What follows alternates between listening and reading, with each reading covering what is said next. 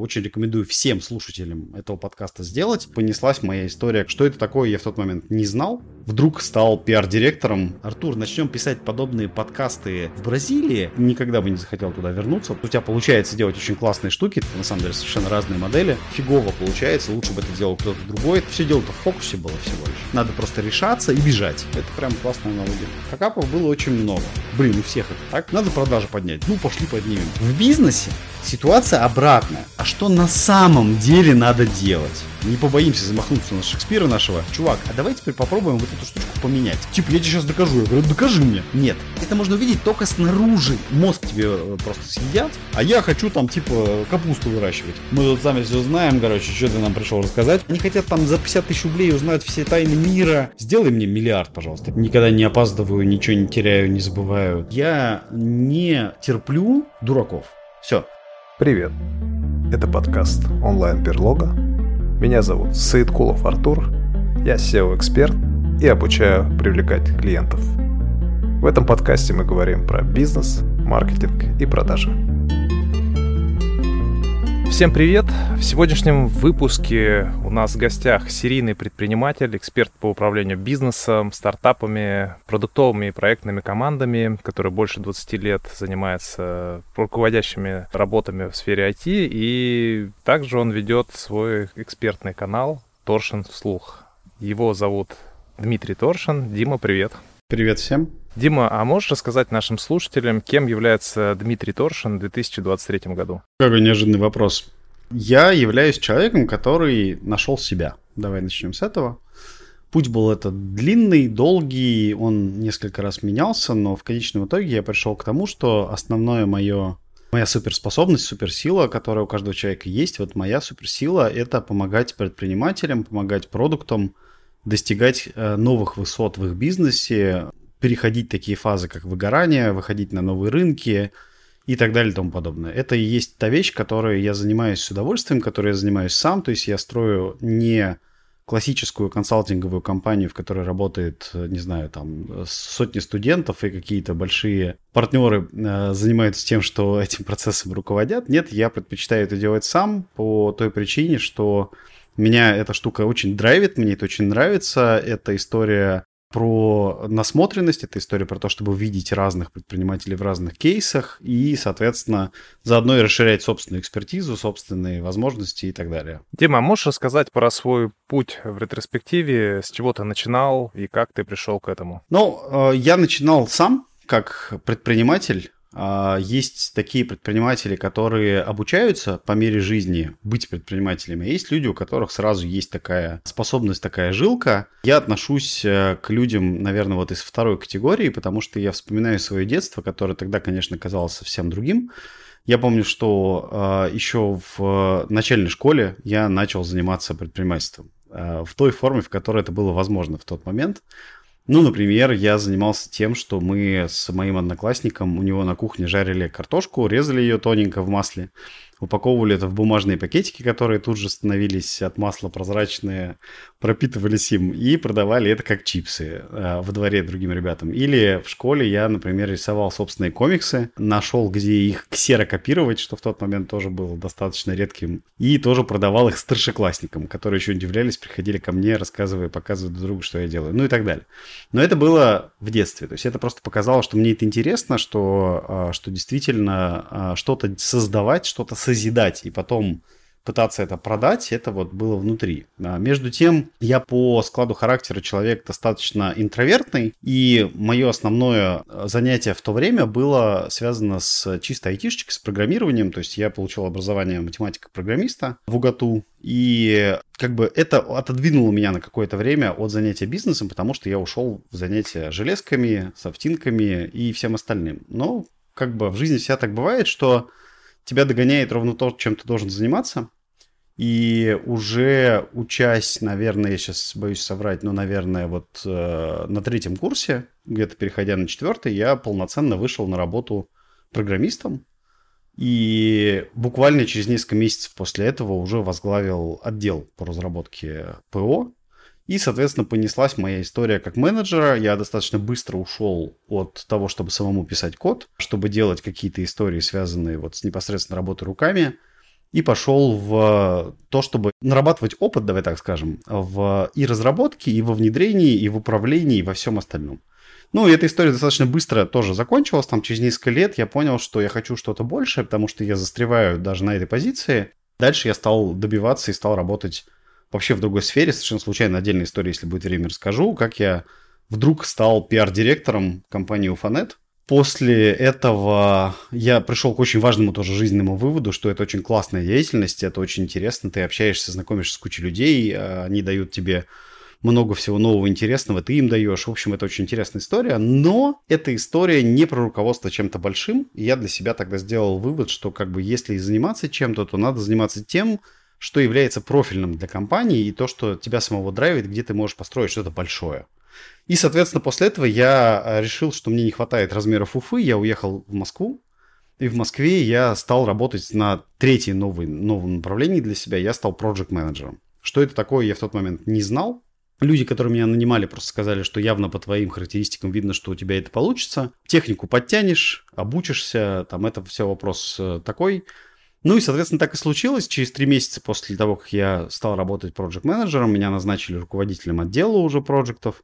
Я стал руководить сначала, там, если не ошибаюсь, пятью ребятами, потом больше, и в итоге возглавил все направление, которое касалось управления проектами в большом телекоме а, под государственных заказчиков и заказчиков с госучастием.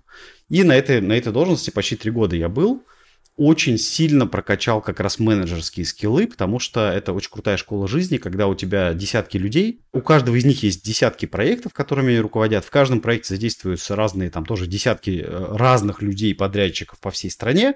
Суммарно получается, что в косвенном управлении у тебя находятся, не знаю, тысячи людей, и тебе нужно все это подводить под определенные результаты, тебе нужно не факапить, поскольку это госконтракты, там нельзя просто взять и перенести срок или сказать, что ты не смог, там надо в любой ценой сделать. В общем, потрясающий опыт, никогда бы не захотел туда вернуться, потому что это очень стрессовая история, но она позволила научиться вот как бы не бояться, действовать, думать быстро и находить решения в любой ситуации, а не искать оправданий. И это на самом деле качество, которое я сейчас перечислил, это качество на самом-то деле предпринимателя, то есть предприниматель всегда сталкивается с огромным количеством ограничений, проблем и неожиданных ситуаций, с которых он должен э, взять, собраться и пойти что-то делать. И эта история тоже мне помогла вырасти как э, менеджеру вот в таком ключе. А дальше я понял, что все, я теперь, э, я знаю полностью айтишную часть, я понимаю, что такое продажи, маркетинг, пиар, и как это выстроено в больших компаниях, я умею управлять людьми, умею добиваться результата, во что бы то ни стало, кажется, пора делать следующий шаг, э, то есть делать шаг в бизнес. И я ушел из этой компании с твердым намерением создать свою собственную компанию. Компания, которая будет заниматься чем-то вроде консалтинга, опять же, в сфере IT в тот момент. Но жизнь, опять же, так развернулась, подвернулась, что я познакомился а, в тот момент, прям вот буквально в те дни, я познакомился с Тагиром Епаровым, это основатель э, группы компаний IT, которая с 90-го года существует, она там сейчас переименовалась, э, но э, эта встреча тоже была очень судьбоносной, и вместе с группой компаний Тагира и Парова мы стали запускать, фактически я стал запускать стартап вместе вот с большим братом, так сказать, э, с большим учителем, который дал ресурсы первоначальные, какие-то знания и нетворк там и что-то еще. Ну и я пошел полноценно с нуля полностью собирать э, бизнес. Э, это была SaaS, это была история про сервис для малых компаний, для малых предпринимателей. Идея была вокруг того, чтобы сделать единую среду, в которой компания может проектировать а, любые свои проекты, поскольку я из Project Management в тот момент вышел. То есть я хотел сделать очень удобный инструмент, в котором могли бы работать Project менеджеры, но и обычные люди тоже, которые не проекты, чтобы там было все, что нужно для малого бизнеса, для управления, и чтобы там была определенная среда взаимодействия с другими компаниями.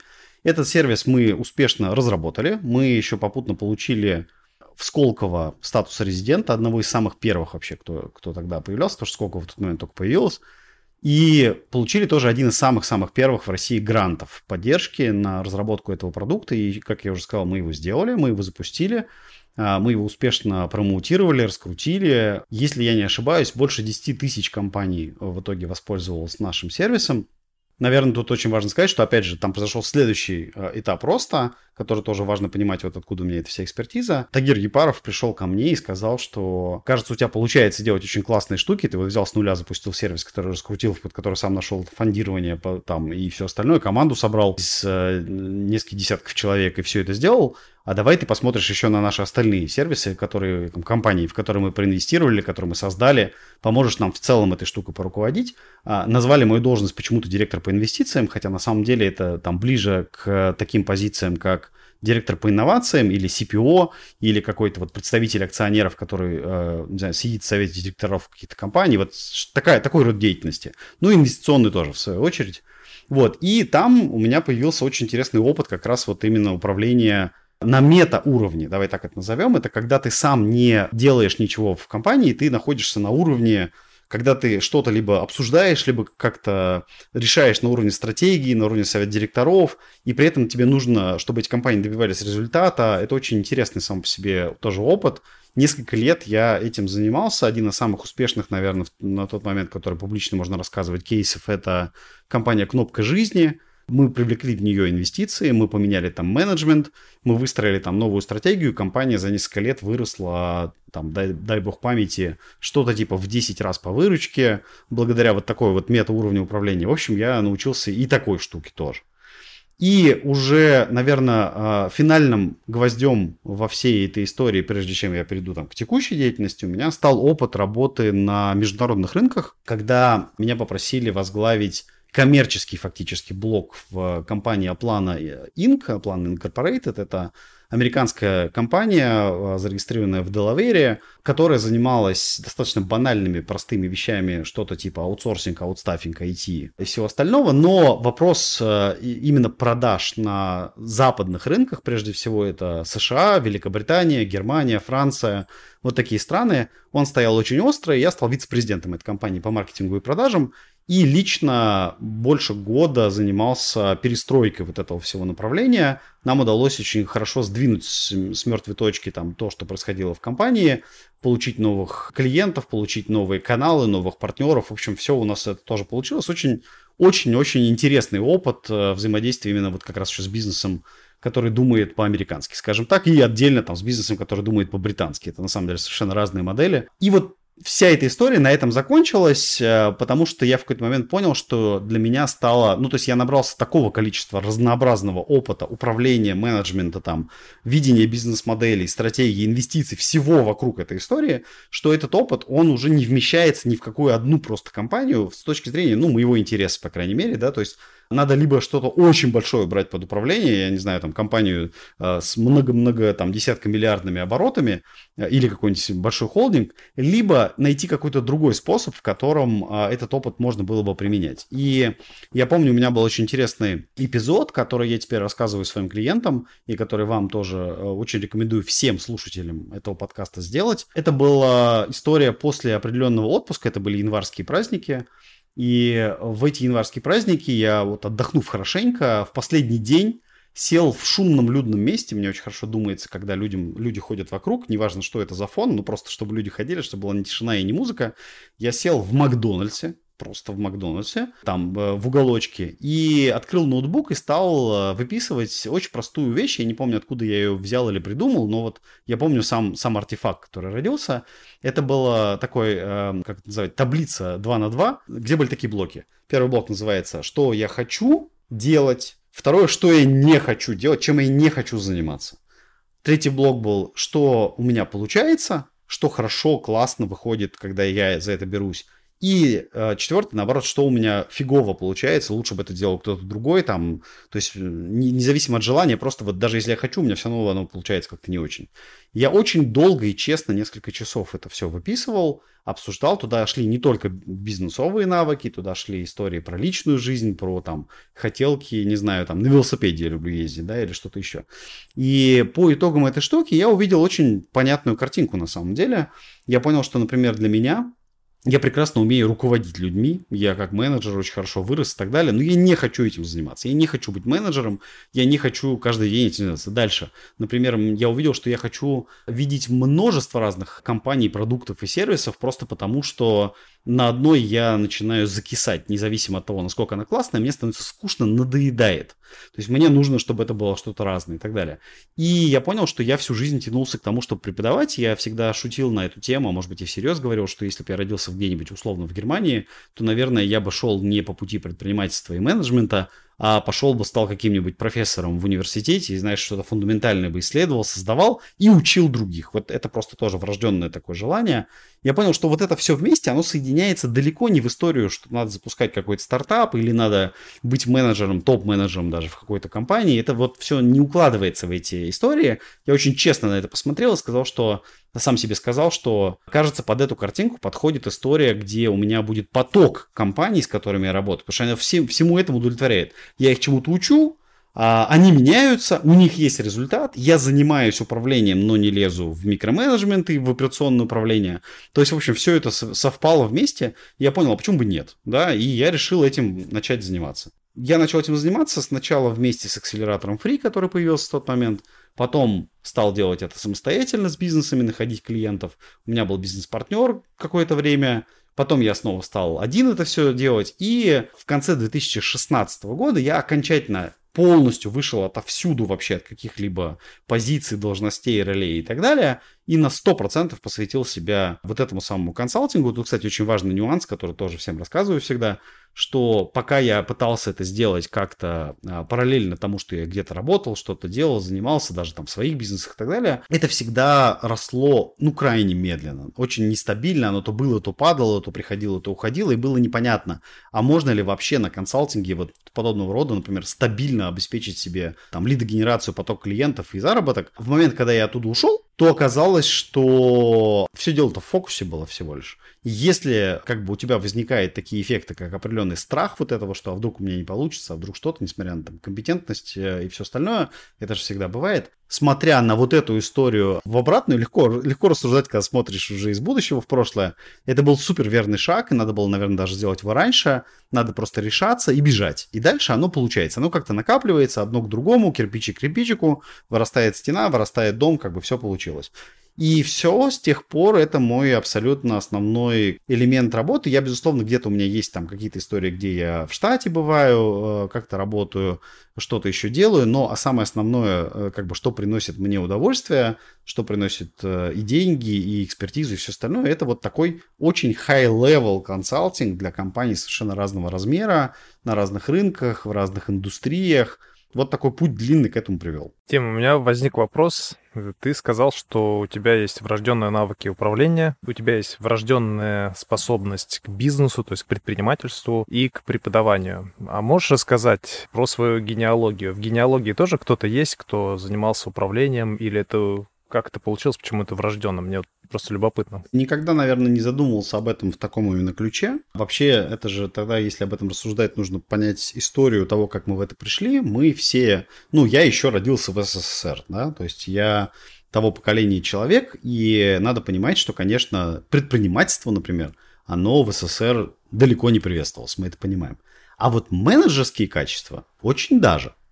И менеджерские качества, безусловно, присутствовали и у моих э, там, родителей, и у их родителей. То есть это действительно люди, которые всегда стремились что-то сделать, чего-то добиться, чем-то руководить большим. Короче говоря, всегда было мелко, когда они занимались чем-то очень маленьким. То есть это связано не с тем, что есть такая-то страсть, там, не знаю, власти. Нет, конечно. Это именно история, что просто, ну, ну мелко, ну можно же больше, ну, ну неинтересно просто. Вот, и власть тут вообще ни при чем. Это скорее э, история про то, что чтобы сделать что-то большое, тебе нужно больше ресурсов, больше людей, чтобы тебе помогало. Там, то есть всегда первично здесь как какое-то желание, какая-то страсть, какая-то цель. Вот. Ну, с этой точки зрения, да, у меня, э, так сказать, там, дедушка был Я, кстати, не знаю, как правильно называется эта должность, но он был, условно скажем, мэром одного из городов. Там, ну, это было так давно, и город был такой маленький, что это как бы не надо воспринимать, что это там что-то такое. Нет. Это скорее говорит о том, что общие установки, которые есть и были в семье, они были про то, что, типа, ну, мы всегда можем, мы, мы сможем, ты сможешь тоже. И я сейчас точно такие же установки транслирую там своим детям. То есть это абсолютно нормальная история. А, мне кажется, это очень правильно всегда учить людей думать самостоятельно, не бояться и дерзать что-то сделать. Вот как-то так. Дима, а правильно я понимаю, что ты сейчас занимаешься консалтингом только один, и у тебя нет никакой команды, так как ты сам сказал, что ты не хочешь управлять, ты не хочешь заниматься оперативным управлением, или все-таки у тебя есть какая-то команда? Тут немножко интересно. Это похоже на работу очень высококлассных, высокооплачиваемых экспертов мирового масштаба. Я сейчас не про себя имею в виду напрямую, я имею в виду аналогию. Вот я сейчас представляю перед глазами образ, я не знаю, каких-то спецагентов, да, там условно из фильмов, там, не знаю, какой-нибудь Бандиады, да.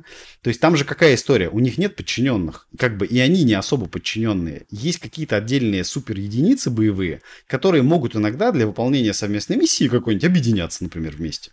И это и есть та самая команда, которая там в этом проекте такая, в этом другая и так далее.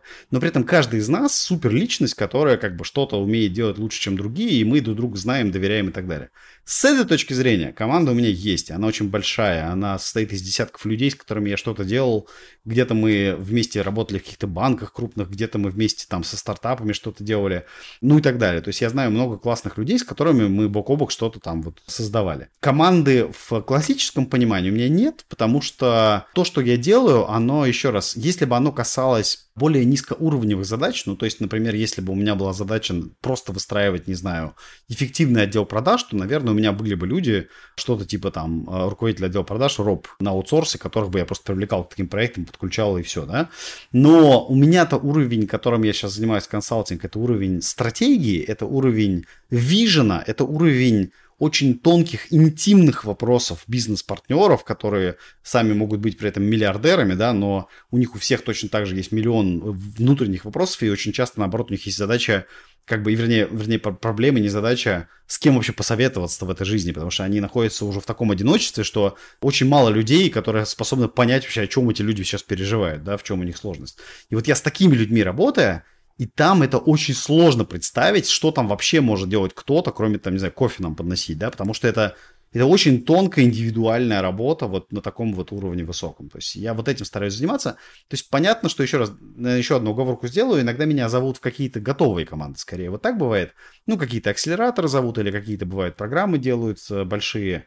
И там я являюсь скорее членом команды, которая, правда, всегда задает неудобный вопрос, типа, зачем вы это все делаете, а давайте лучше сделаем вот так. Но, тем не менее, это командная история, где я скорее являюсь одним из элементов, но это бывает там в меньшей степени, это там 20% моего времени максимум я таким занимаюсь. В остальное время самостоятельно. То есть, получается, в твоем случае команда это скорее как, получается, вселенная, в которой ты являешься одним из героев. Ну, типа того, да. Кстати, хорошая аналогия, наверное, современная, ты прав. Вот она похожа на это. Причем, обрати внимание, что если мы там вселенную Марвел посмотрим, да, то как бы там ведь каждый из них в чем-то одном суперсилен, а в остальном он может быть очень слаб. И это нормальная история, и как раз объединение таких людей, оно иногда дает очень крутые результаты, да? Это прям классная аналогия. Хорошо, а скажи, пожалуйста, Дим, вот ты говоришь, что ты работаешь с крупными бизнесами, с предпринимателями, которые практически ну, не могут найти там точек соприкосновения со многими людьми. А бывают ли такие какие-то сопротивления со стороны вот, это, вот этой аудитории, э, возникающие, а ты же сам не построил многомиллиардный бизнес, а вот чему ты меня научишь? То есть я понимаю, что изначально приходит, конечно, доверяя тебе, да, но были ли подобные случаи? Да, хороший вопрос, очень частый вопрос. Даже более того скажу, это скорее не вопрос, а две полярные точки зрения, такой религиозный спор на эту тему.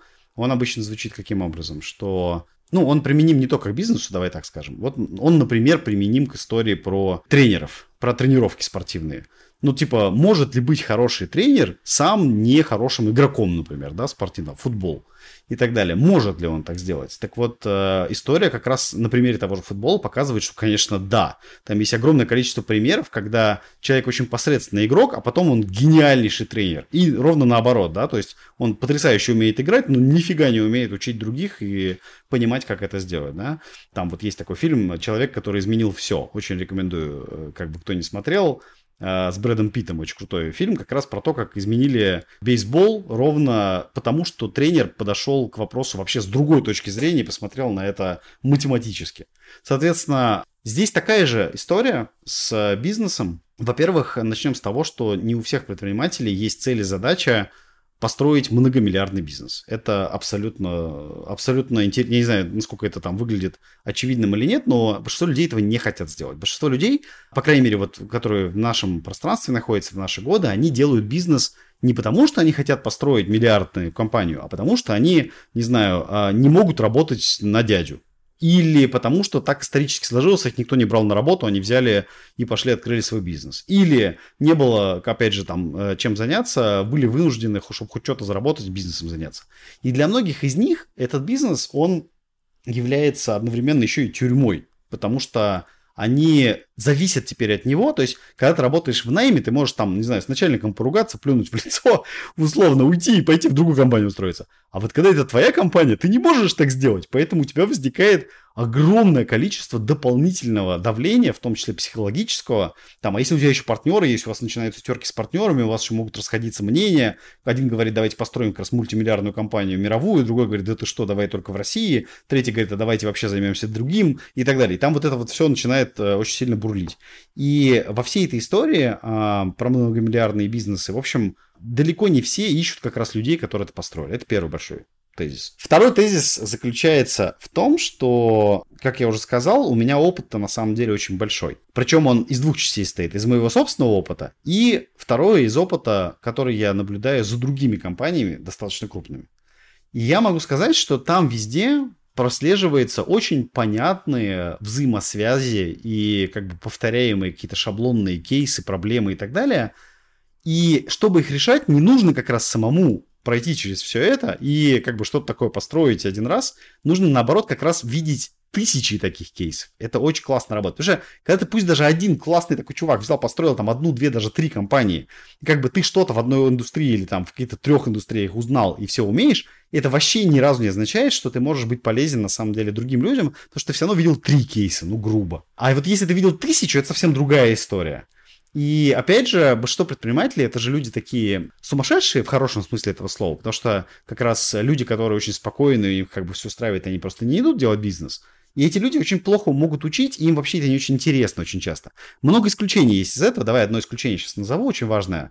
Вот я наблюдаю за Андреем Кривенко, это создатель Вкусвилла.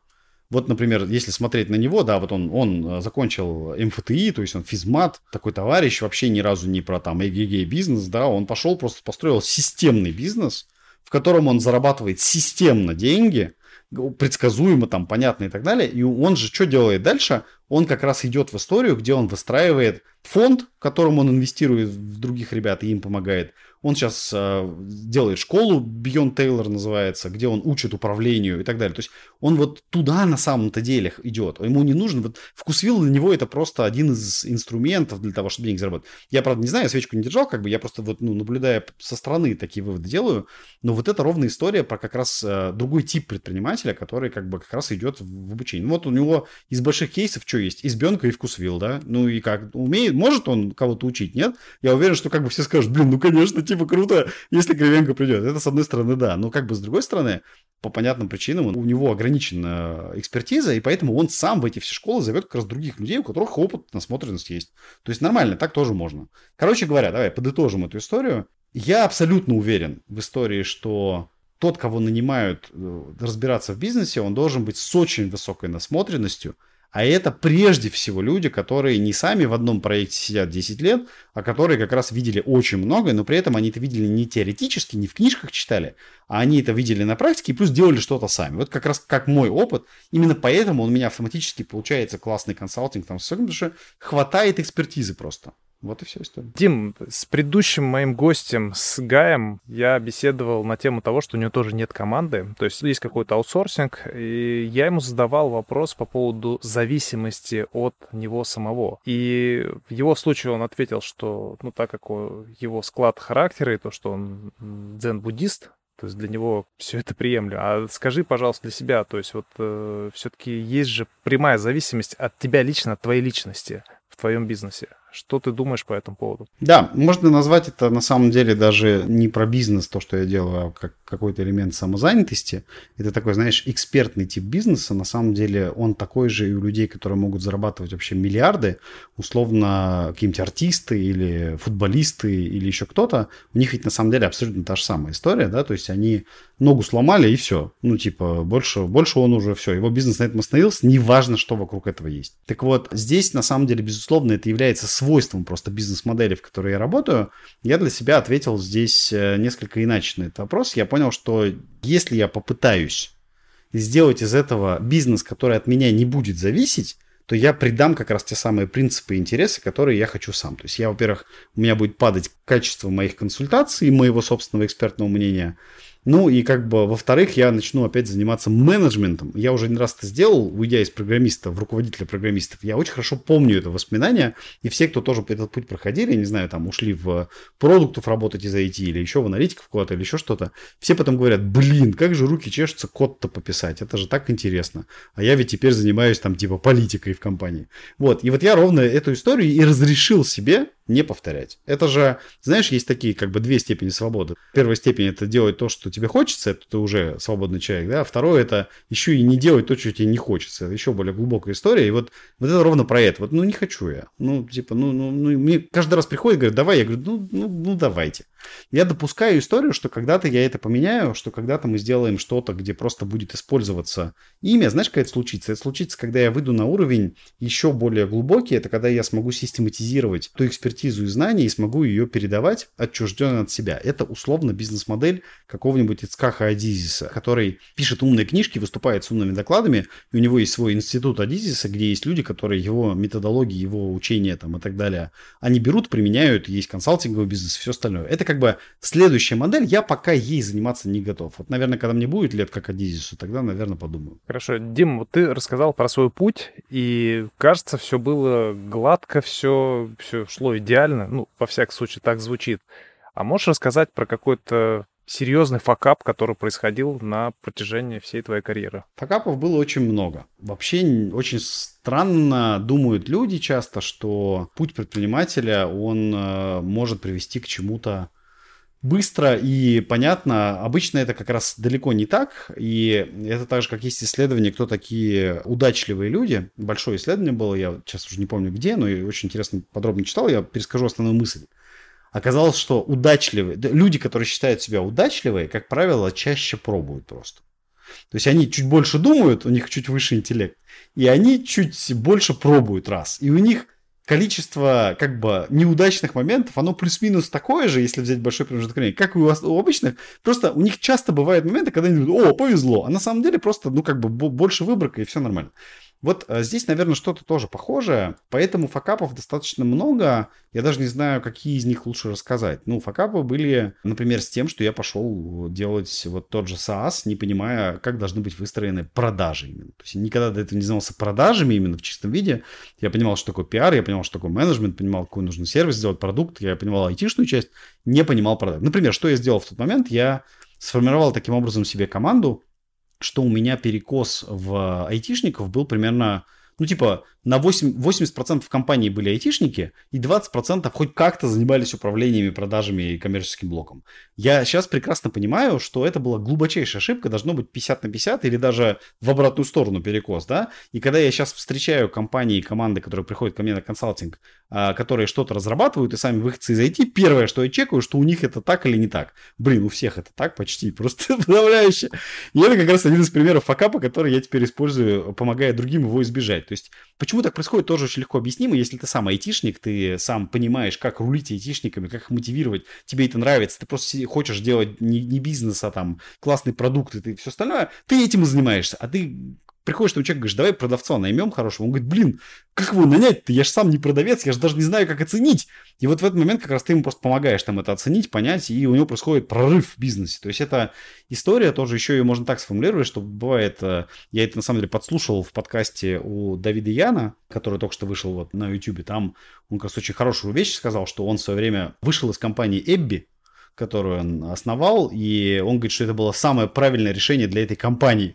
Типа, не для него, для этой компании. Потому что он говорит, любой предприниматель, он романтизирует свой бизнес, говорит Давид. И в какой-то момент это начинает мешать этому бизнесу. Нужно, чтобы пришли прагматики и построили жесткую структуру и систему. И это вот как бы тоже, тоже про такое. Ну, в общем, короче говоря, вот такой был очень серьезный факап. То есть я недооценивал сложность и уровень продаж.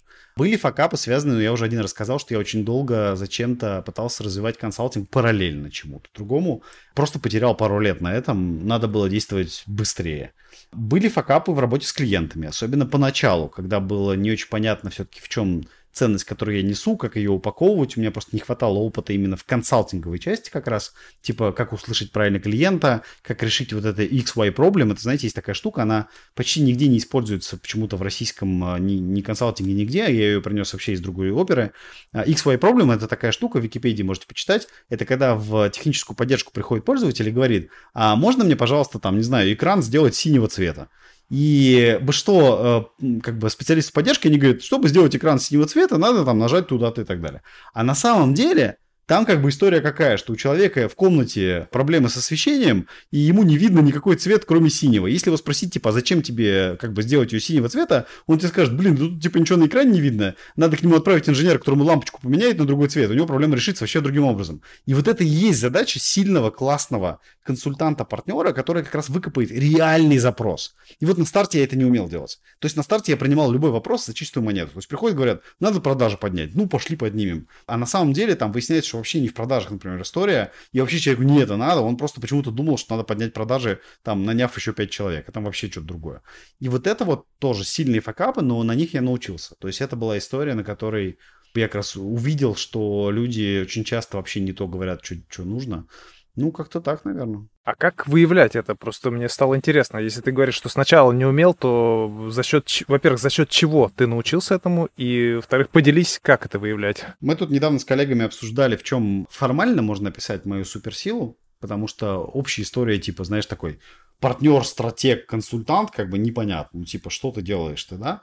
Мы пришли к одному выводу, что одной из суперсил, которые у меня есть, это как раз э, очень грамотная диагностика реальности.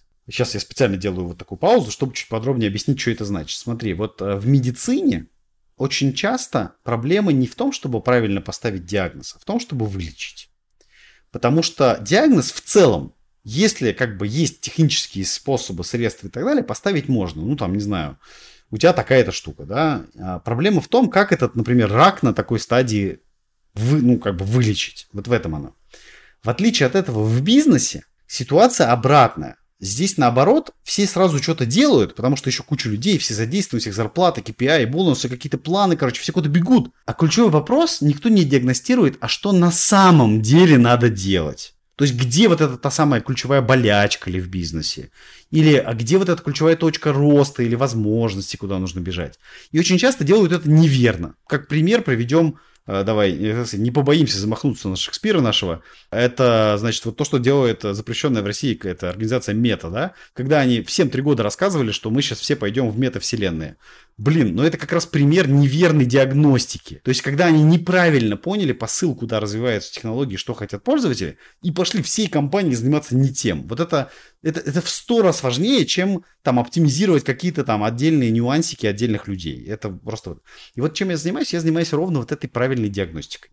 Я определяю в каждый момент времени несколько уровней ограничений, которые для компании являются ключевыми. Что такое несколько уровней? Есть глобальнейшее ограничение это какой-нибудь, оно часто связано там с головой основателя. Например, он не в той модели мыслит или не так понимает вообще, куда нужно делать. Или там с целями. Или там оно связано с какими-то там, с инвесторами неправильно. То есть, короче, оно какое-то очень большое, оно фундаментальное. Или там компания не на том рынке работает, или там она делает то, что завтра закроется, никому не нужно будет. Какие-то очень большие ограничения. Потом есть ограничения чуть поменьше, тоже такие вот они как бы большие, тоже глобал, но они уже внутри. Например, у нас сейчас отсутствует э, в моменте, не знаю, классная команда продаж с нужными компетенциями. Поэтому у нас ни хрена продажи не работают. Вся остальная компания пыхтит, как бы, а вот в продажах как бы все упирается, все ломается. Это большая другая проблема.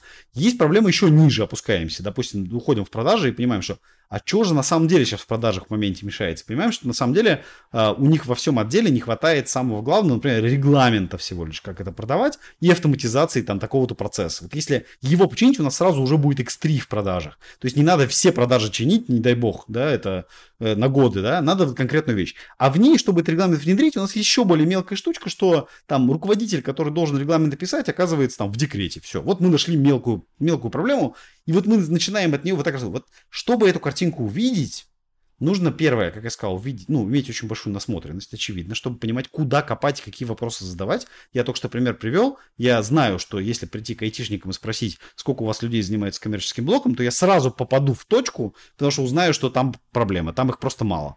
Вот, а вот таких у меня есть связочек в голове, там, не знаю, тысячи, которые я уже знаю, куда посмотреть, просто что ткнуть, как бы. Это как, знаешь, можно сравнить с механиком, которому автомобиль приводишь и говоришь, что-то скрипит. Он такой, типа, ща посмотрим, скрипеть может вот здесь, вот здесь, вот здесь. То есть он как бы сразу понимает, куда смотреть. Дальше, второй очень важный элемент, который я использую, это элемент, наверное, два элемента, давай, распишу их как два. Первое, это э, я называю диагностика в динамике.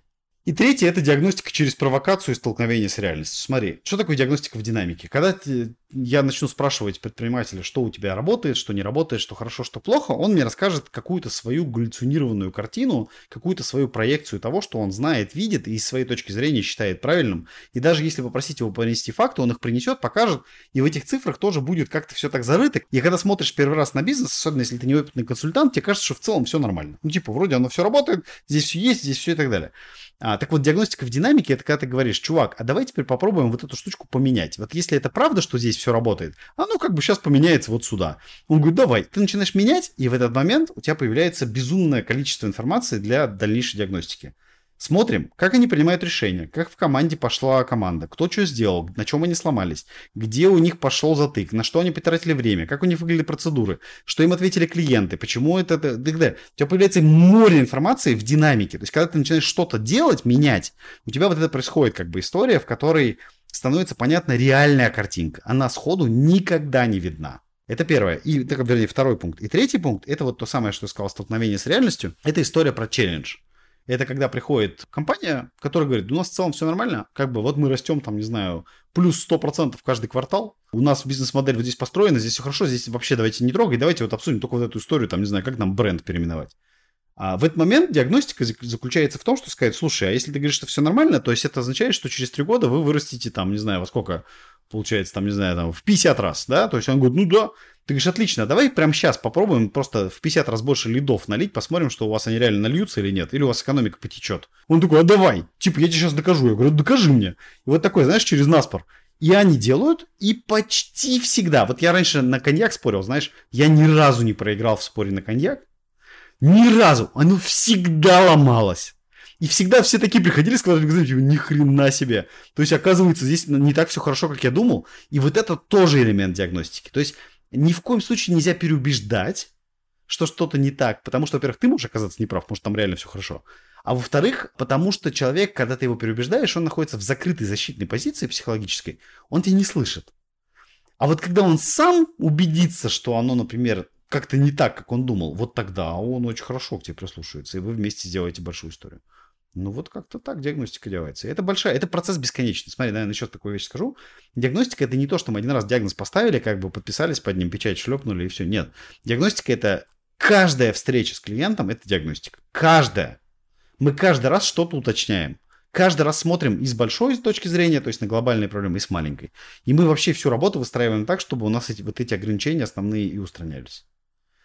Это очень сложно сделать, когда ты внутри процесса. Смотри, это еще, наверное, очень важный нюанс, почему работает консалтинг, да, почему работает, почему нельзя изнутри такой консалтинг сделать. Казалось бы, да, нанимай умных людей или выращивай, как бы, и поехали. Нет. Изнутри люди видят очень зашорено. Они видят определенные факты, цифры, данные и интерпретируют их так, как им удобно. Причем часто это делают подсознательно, не специально. А вот когда приходит человек со стороны, он увидит, скажет, ни хрена себе у вас, ребят, так у вас же вообще вот это неверно. Там вот сейчас как раз в, э, я видел, в сети входит рассказ на эту тему, как в свое время Икея в Америку выходила. Там же как раз была история, не знаю, видел, не вет. Там, что они пришли просто туда со своим, как бы, со своей стандартной линейкой продуктов, а у них никто ничего не покупает. И они не понимали, что происходит, потому что они изнутри на это смотрели. Они даже подумать не могли, что в Америке же все же, блин, дюймами измеряют, простите, и футами. И все. И, да, ну понимаешь, да? То есть, вот как бы они изнутри этого не видят. То есть, это можно увидеть только снаружи. Вот это очень важный нюанс. Поэтому консалтинг и работает сильный. Вот это ключевой элемент. Почему? То есть у них не было людей с американского менеджмента, то есть они выходили сразу... Там, почитай, там же романтизированная история. Там понятно, что же она собрана, но сама идея, как бы, она, скорее всего, близка ну, к реальности.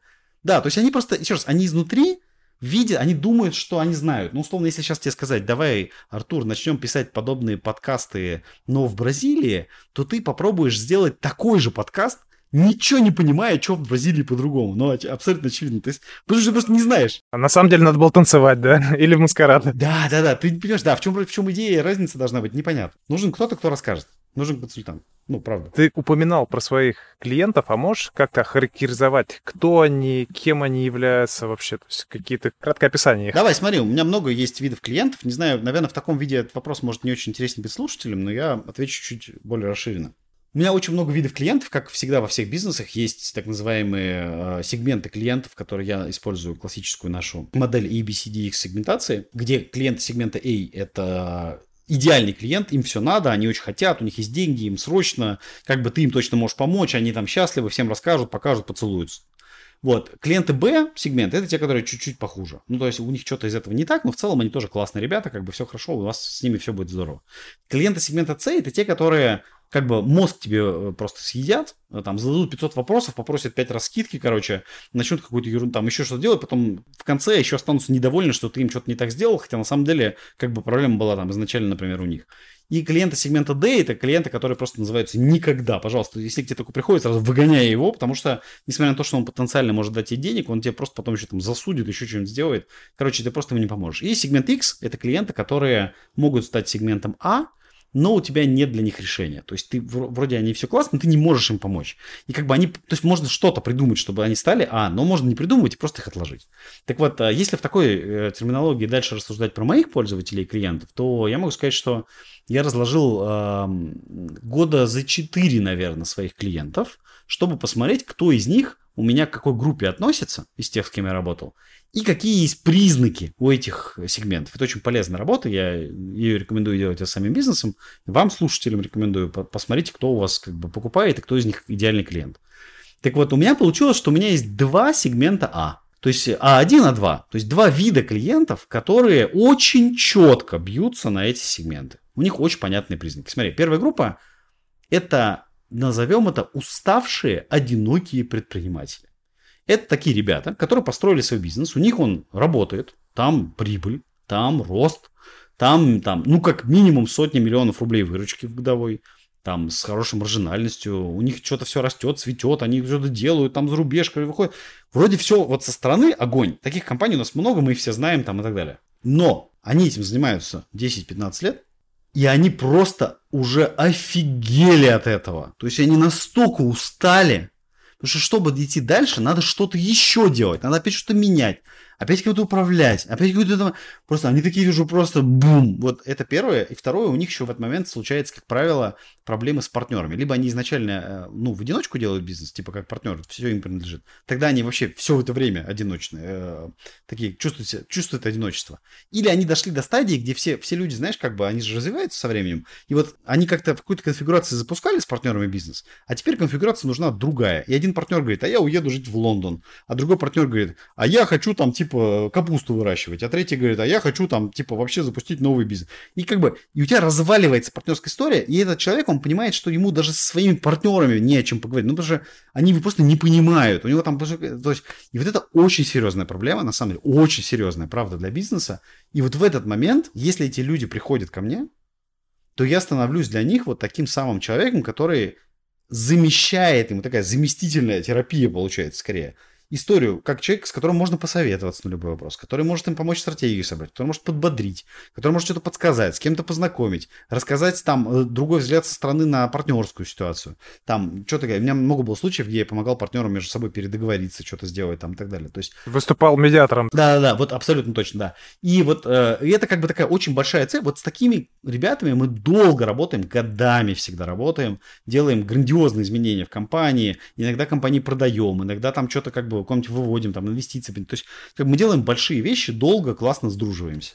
Это первый большой сегмент. Соответственно, э, второй большой сегмент – это, наоборот, крупный бизнес. Это большие классные компании, которые внедряют э, крутой какой-нибудь там продуктовый подход, которые что-то пытаются сделать. То есть не компании, которые застряли в 90-х или там в 2000-х, а компании, которые реально что-то прям вот бегут, им надо. И там постоянно идет тоже охота, хедхантинг такой, на крутых экспертов, на крутых директоров, вице-президентов там и так далее.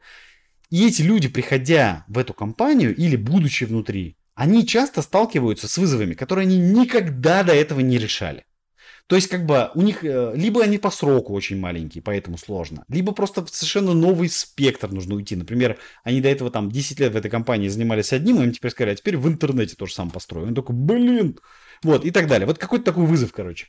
И вот эти люди, если они, опять же, обладают качеством не бояться прийти за помощью, вот они являются идеальными клиентами, потому что даже работа с ними может лично и не вестись особо, хотя это тоже есть очень часто.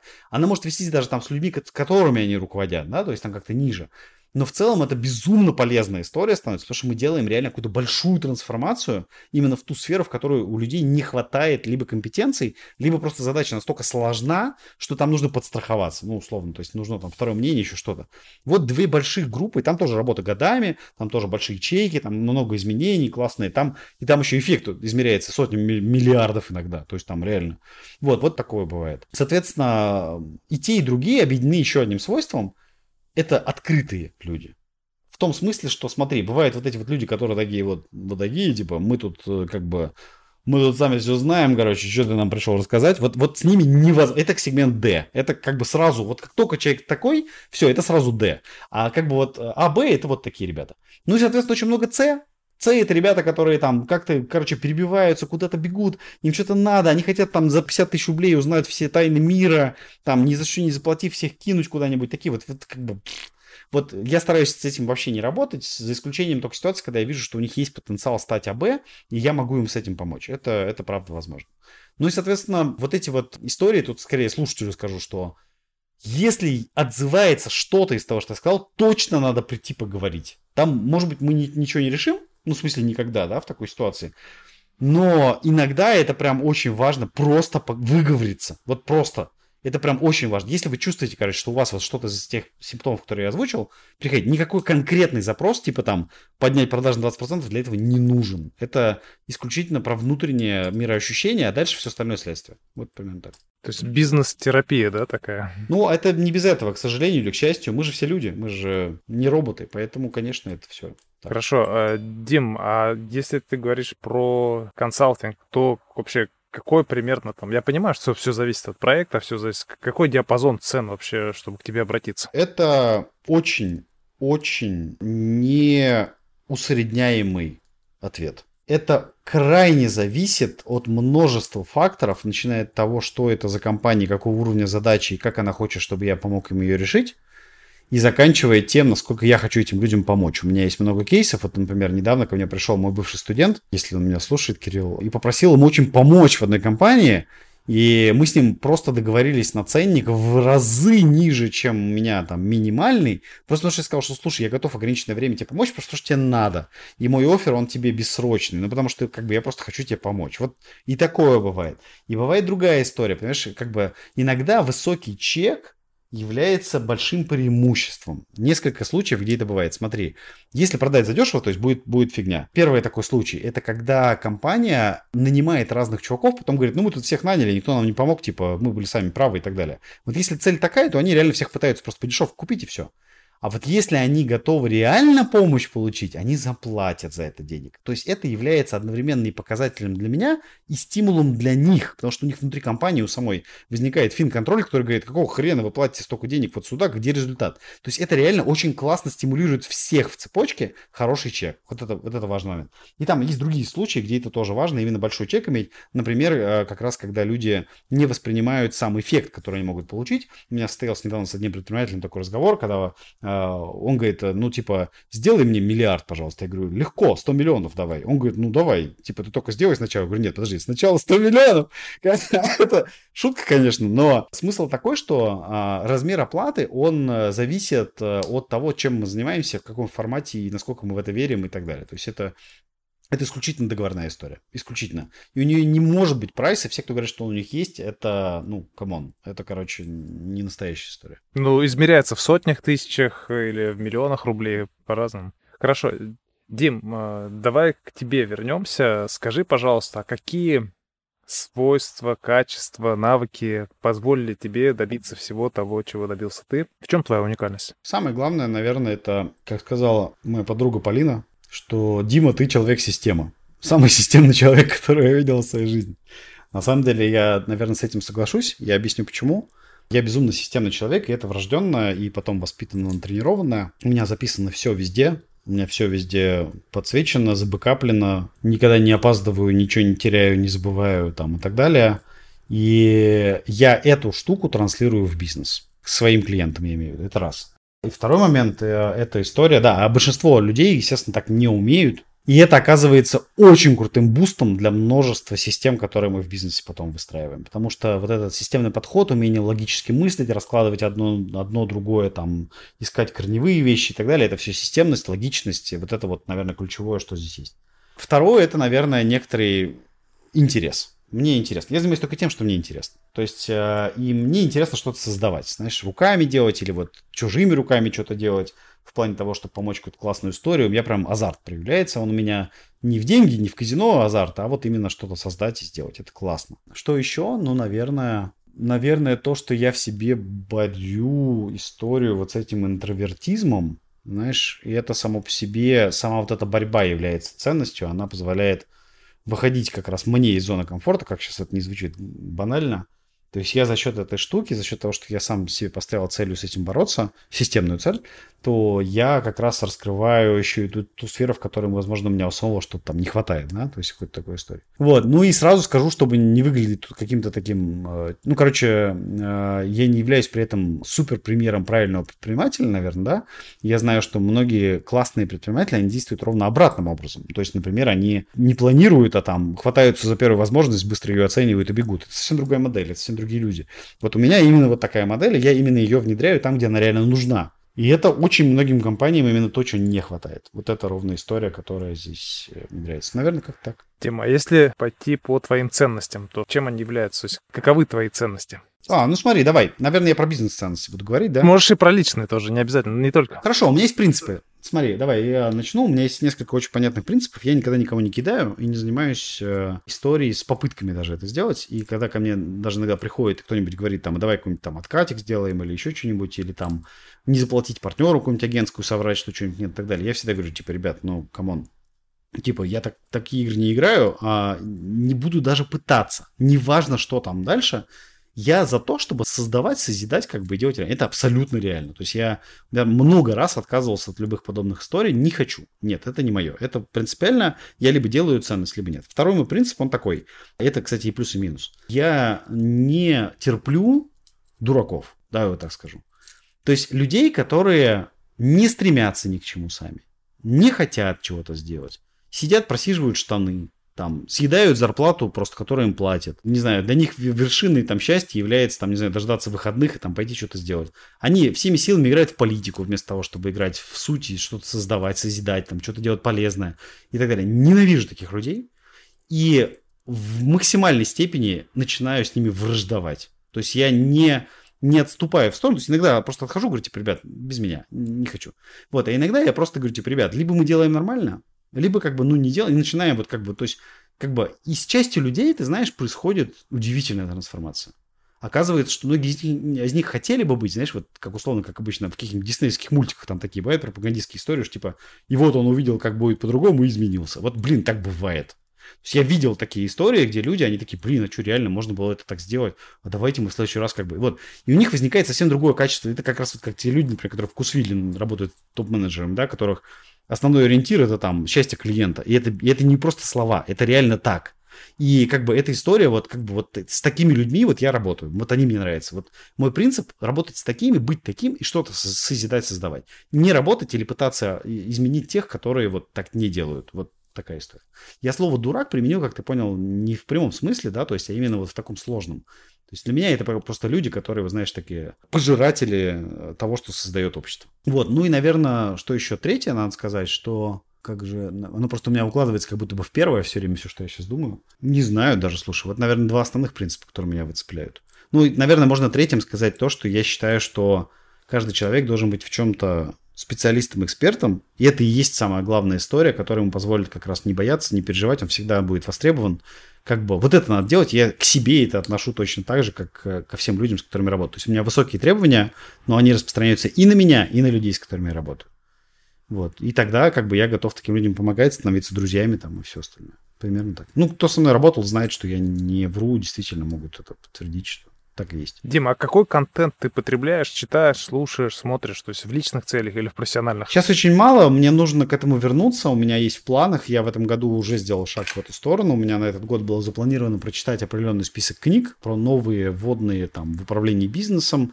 В основном книжки американские, естественно, потому что там в основном они выходят только новые такие истории. Короче говоря, большие классные книги на английском, которые уже с моего опыта я читаю, пролистывая, а не читаю, потому что там очень много воды, и ее просто можно листать. Второе, я люблю смотреть на то, как рассуждают предприниматели, что они делают. Вот буквально вчера вечером смотрел уже упомянутый мной интервью с Давидом Яном. Вот он как раз пример такого сумасшедшего в хорошем смысле предпринимателя. Я имею честь быть с ним знакомым. Очень интересно слушать, смотреть, просто как они мыслят. Это, во-первых, заряжает, во-вторых, совершенно по-другому показывает с другой точки зрения, как классные люди что-то создают. И третье, это не про бизнес, это читать художественные книжки, смотреть э, фильмы, наблюдать за людьми, может быть, изучать какую-то психологию, там, да, что-то такое. То есть это история про общее развитие, про общее наблюдение за людьми, про выстраивание отношений. Это очень помогает. Это очень э, помогает в том числе в бизнесе, потому что любой бизнес, он в конечном итоге создает что-то для людей в конечном итоге. И поэтому нужно очень хорошо просто учиться понимать людей, строить с ними отношения. И это и есть основа там, того, что будет в дальнейшем. А если бы я был вот на старте, то есть не про сейчас отвечал, я бы сказал, что у меня есть прям совет, который я сам в свое время применил, когда я только погружался в бизнес-среду, я сделал очень просто. Я подписался на все издания касательно бизнеса, и все их просто читал от корки до корки. Этого оказалось достаточно. То есть ты очень быстро погружаешься в контекст, в лексику, во все, что, как мыслят, что мыслят, что делают, где, а тут вот, э, там, не знаю, добывающая отрасль, тут айтишная, тут это, тут все, тут инвестиции, и у тебя за полгода, за год картинка, она нарисовалась. Все. Соответственно, если ты к этому добавишь там бизнес-клубы какие-то, там, консультантов, других э, предпринимателей, там что-то еще, то все, а еще больше в пять раз как бы круче, и ты в контексте. Вот примерно так. И Последнее, а, наверное, здесь совет. Я вот в, в социальной сети X, которая бывший Twitter, очень люблю смотреть на то, что пишут э, предприниматели. Там очень много, опять же, воды, такой свойственной американской вообще культуре, да, все остальное. Там очень много ценных, интересных мыслей, других ценных взглядов, которых у нас здесь вокруг нет. То есть это как раз выход далеко за, за свой круг общения, чтобы посмотреть вообще, как люди по-другому мыслят. И что, какие идеи возникают, что остальное. В конце выпуска я подготовил для тебя блиц. Э, это краткие вопросы и начинаем. Надо выбрать, да? Друзья или призвание? Призвание. Инвестиции или самозанятость? Для меня и. Давай, оба. Невозможно одно без другого представить. Признание или деньги? Я думаю, что признание. Я хотел сказать очень просто, что э, деньги это просто это просто циферки, это очки в игре. Чем бы ты занимался, если не консалтинг и не IT сфера? Ну, как я уже сказал, наверное, я был бы каким-нибудь профессором. Мне кажется, что я кандидат наук, слушай, я близок к науке, я хорошо понимаю, что это такое, и я бы, наверное, что-то исследовал или что-то создавал. И второй вариант у меня была всегда в детстве мечта заниматься компьютерными играми, просто потому что я был геймером. Я просто потом понял, что это, как и любая другая индустрия, это прежде всего про бизнес, про менеджмент, про маркетинг, про все остальное, а не про игры. И вот если бы я занимался играми, я бы занимался играми, так вот, знаешь, кулуарно, как это сказать, крафтово, короче. То есть как вот Джонни Айв, который из, из Apple ушел и сделал свою сейчас студию, потому что он как раз не хотел заниматься мейнстримом, он занимается крафтовыми отдельными единичками дизайна. Вот ему нравится. Вот я что-то такое бы делал. И коротко, в одном-двух предложениях э, сделал какое-то напутствие нашим слушателям. Я сделаю вам такое напутствие. Пожалуйста, не бойтесь самим себе задавать вопросы, а потом не плакать в подушку, задав эти вопросы, а выписывать конкретные действия, которые нужно сделать, чтобы найти ответы на эти вопросы. И действуйте. И вот эта история, это и есть главная формула успеха. Задавать вопросы, рефлексировать, потом писать четкий план и делать его. Вот это единственное, что способно вас двигать всегда. Дим, огромное тебе спасибо, что пришел на мой подкаст. Э, благодарю тебя, было очень интересно. Обязательно прослушаю, возможно, несколько раз. И всего тебе самого наилучшего. Спасибо, что позвал. Всем пока, ребят. Подписывайтесь на мой канал Real Torsion в Телеграме. Ссылочка будет в описании. Всем пока. Это был 16 выпуск подкаста «Онлайн Берлога». Благодарю за то, что вы отмечаете в сторис эти выпуски. Если вам нравится, продолжайте это делать. Отмечайте на площадках, где вы эти слышите, своими оценками. И всем благ и всего хорошего. Спасибо и всем пока.